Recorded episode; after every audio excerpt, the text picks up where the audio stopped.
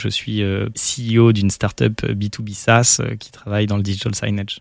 Ok, en français, ça veut dire quoi maintenant? Ça veut dire que je suis président d'une société d'une quarantaine d'employés qui travaille dans le milieu de la digitalisation des points de vente. Et on travaille notamment, on fournit une solution qui permet de, de piloter des écrans à distance.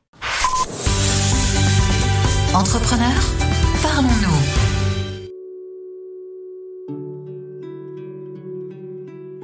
Bonjour, je suis ravi de vous retrouver pour ce nouvel épisode. Alors aujourd'hui, nous avons rendez-vous avec David Kéribin, cofondateur de Scénario, étoile montante de l'entrepreneuriat, start-upper dans la peau, vous l'avez entendu.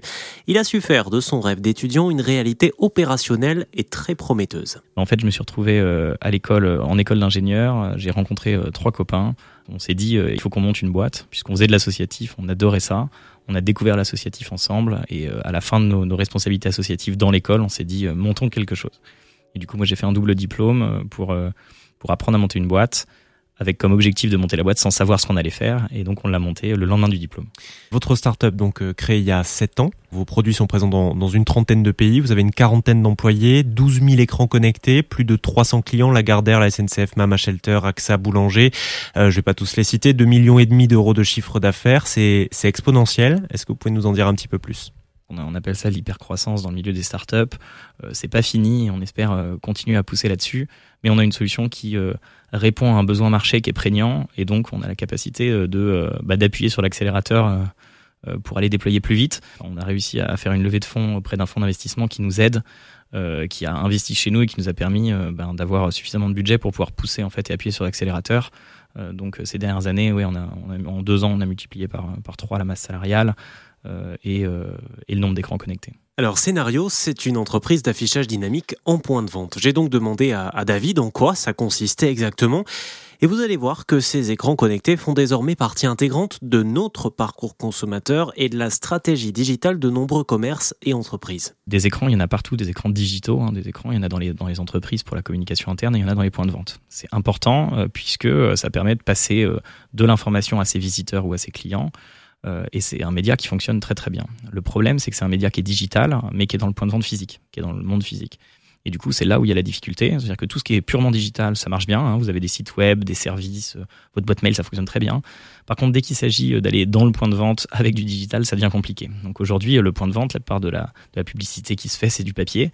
Juste parce que bah, c'est encore, on n'a pas trouvé plus simple que d'imprimer une feuille de papier, d'écrire au marqueur nos horaires d'ouverture et de la coller sur la, sur la, sur la porte d'entrée. Bon, bah, nous, on s'est dit que c'était pas normal et c'est ça qu'on a créé. On a créé une solution qui permettait de, ben, de d'amener le digital dans le point de vente. Par exemple, tous les écrans que vous voyez quand vous allez dans une boutique Etam, euh, ils sont pilotés par notre solution. Et donc, eux, ils font pas du tout de pub à proprement parler, ils font du branding et donc ils mettent des, des vidéos de leurs défis de mode, de leurs produits. C'est assez génial. D'ailleurs, leur, leur marque est superbe. Euh, et ensuite, dans, la, dans, le monde du corporate, en communication interne, on va travailler avec des gens comme Veolia, euh, euh NJ, EDF, et on va leur permettre de communiquer auprès de leurs salariés. Donc on travaille soit avec des responsables communication interne, soit avec des RH. Vous avez été lauréat du réseau euh, Entreprendre, puis membre d'avenir. En quoi est-ce que l'accompagnement du réseau a été différent de toutes les autres euh, aides que vous avez pu avoir en tant que start-upper? J'aime bien euh, parler du réseau Entreprendre comme, comme des gens qui ont les, pieds sur terre. dans le milieu des startups, la plupart du temps, on a des gens qui ont la tête dans les étoiles. et en fait, j'ai réussi à trouver un peu l'équilibre en, en, adhérant aux deux.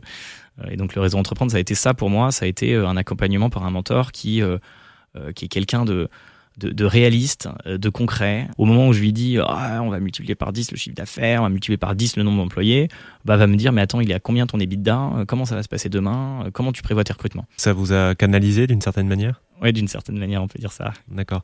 Euh, vos échanges avec le, le, réseau, avec votre mentor, se, se passent comment euh, de, du moment où vous arrivez jusqu'à aujourd'hui? Ce, qui, ce qui est intéressant dans le réseau, c'est qu'on est, euh, je dirais, on est un peu euh, forcé, pris en main, euh, cadré. donc ça, c'est hyper intéressant et ça commence à mettre du rythme. En fait, on, on met un certain rythme. Donc moi, j'étais avec mon associé, on est tous les deux membres du, du réseau Entreprendre et, et, en fait, chaque mois, c'était le petit moment, la petite bulle d'oxygène où on allait ensemble et puis.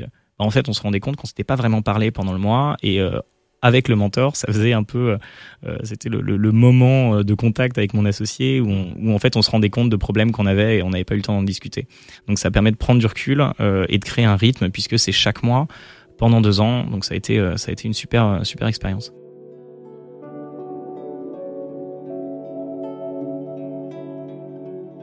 Expérience, partage d'expérience. Voilà un peu les maîtres mots de Réseau Entreprendre. Expérience individuelle, expérience collective ensuite. Le réseau est un accélérateur de succès pour l'ensemble de ses membres. Une des choses qui était marquante quand je suis rentré au Réseau Entreprendre, c'est que quand je regarde un peu les chiffres, on voit que euh, les startups, qui, enfin les, sociétés qui passent par le Réseau Entreprendre ont plus de chances euh, de réussir que la moyenne. Et en fait, je me suis rendu compte que euh, ce plus de chances, ce pourcentage, c'était pas de la magie. il venait de deux choses. Le premier, c'était la sélection. Euh, et puis la deuxième, c'est l'accompagnement qu'il y a derrière et le rythme qui est, mis en place. On va passer à, deux questions d'actualité. Alors la première, évidemment, c'est la question de la crise sanitaire. Euh, vous avez dû vous, vous adapter. Comment? Je pense que ça, c'est le propre, le propre de l'entreprise, hein, s'adapter ou mourir. Donc, euh, oui, on, a, on, a, dû s'adapter. Et puis, de toute façon, on a toujours à s'adapter. Alors, la crise sanitaire, ça a révélé encore plus le besoin prégnant d'adaptation. Bon, bah nous, euh, notre métier, c'est de fournir des solutions qui permettent de communiquer euh, sur des écrans dans des points de vente ou dans des entreprises. Donc autant dire que pendant la crise et le confinement, il n'y avait pas grand monde ni dans l'un ni dans l'autre, donc ça pose problème. Donc là, bah, tout simplement, on est revenu un peu à l'essentiel et se poser la question de, OK, euh, c'est qui scénario, qui on est, pourquoi on fait ça, où est-ce qu'on apporte de la valeur et comment on peut continuer d'apporter de la valeur alors même qu'il y a le confinement. Très rapidement, on a mis à disposition du contenu pour nos clients de façon à ce qu'ils puissent rapidement récupérer du contenu informatif sur le Covid pour le pousser sur les écrans qui étaient encore allumés. Euh, on a aussi euh, très rapidement communiqué à nos clients sur comment euh, mettre en stand-by leurs écrans de façon à les éteindre et éviter qu'ils consomment trop d'énergie pendant le confinement et qui leur coûte de l'argent. et ensuite, on a mis en place une solution, on a, trouvé des solutions qui permettaient de remplacer les écrans pour les salariés. Donc en fait, tout simplement, on a développé une extension. En moins de trois semaines, on a packagé l'extension et on l'a, on l'a sortie. Euh, c'est une extension euh, de navigateur où dès qu'on ouvre un nouvel onglet, on avait de l'information de communication sur le Covid qui passait. Donc c'est l'équivalent de l'écran d'affichage dans l'entreprise, mais qui était reporté euh, sur l'ordinateur des salariés. Vous faites partie de ces startups qui réussissent, hein, c'est pas le cas de toutes, puisqu'on estime le taux d'échec entre 60 et 90% selon les études qu'on peut trouver. quelle est la clé de votre, de la réussite selon vous? Je pense pas qu'on ait réussi en réalité, ou enfin je sais pas ce que c'est que qu'on peut définir par réussir. Alors effectivement, si c'est être encore en vie après 5 ans, bon bah on l'est. Euh, maintenant, euh, la réussite, elle passe pour moi par euh, la création de valeur, la création d'emplois. donc effectivement, aujourd'hui, on a, réussi à atteindre certains seuils, à débloquer certains seuils. C'est pas le cas de tout le monde. Si, je devais avoir aller de, réflexion à donner, de pistes de réflexion à avoir pour réussir.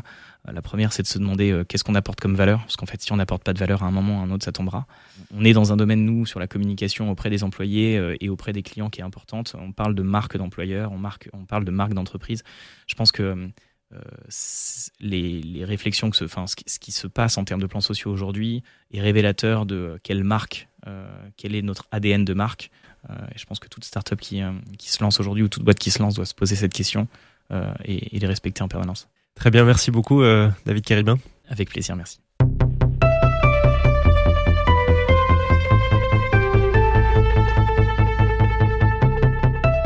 Pour écouter, réécouter ou découvrir nos podcasts Entrepreneurs Parlons-nous, rendez-vous sur le site de Réseau Entreprendre ou sur vos applis de podcast préférés. N'hésitez pas non plus à partager. En attendant, je vous dis à bientôt au prochain épisode.